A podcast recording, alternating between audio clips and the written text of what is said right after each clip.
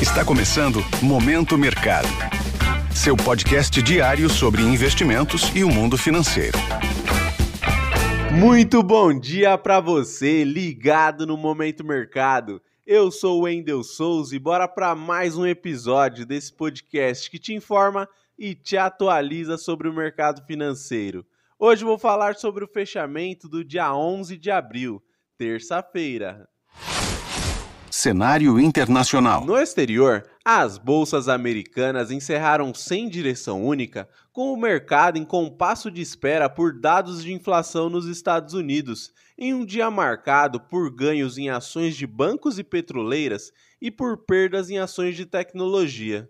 Com isso, as posições compradas que acreditam no avanço dos índices acionários não tiveram sinal definido. Já os títulos públicos americanos fecharam com viés de alta, com os investidores atentos aos próximos passos de política monetária do Fed, assim favorecendo as posições que apostam no avanço das taxas. No câmbio, o índice DXY, que mede a variação do dólar frente a uma cesta de moedas fortes, encerrou em baixa diante do avanço do euro e da libra. Por fim, o petróleo fechou em alta, beneficiado pela fraqueza da moeda norte-americana frente aos seus principais pares. Cenário nacional. Por aqui, o dólar encerrou em queda de aproximadamente 1% aos R$ 5,00 influenciado pela entrada de capital estrangeiro para o mercado brasileiro diante do apetite por ativos de países emergentes e da leitura favorável do resultado do IPCA de março, que foi de 0,71% abaixo do 0,78% esperado pelo mercado. Desta maneira, as alocações acreditando na elevação do dólar tiveram perdas. No mercado de juros futuros, as taxas terminaram em baixa, ancoradas no otimismo com o arcabouço fiscal, na desaceleração da inflação doméstica e no aumento das apostas de corte da Selic ainda no primeiro semestre ou no início da segunda metade do ano. Deste modo, as apostas na queda dos juros futuros foram beneficiadas.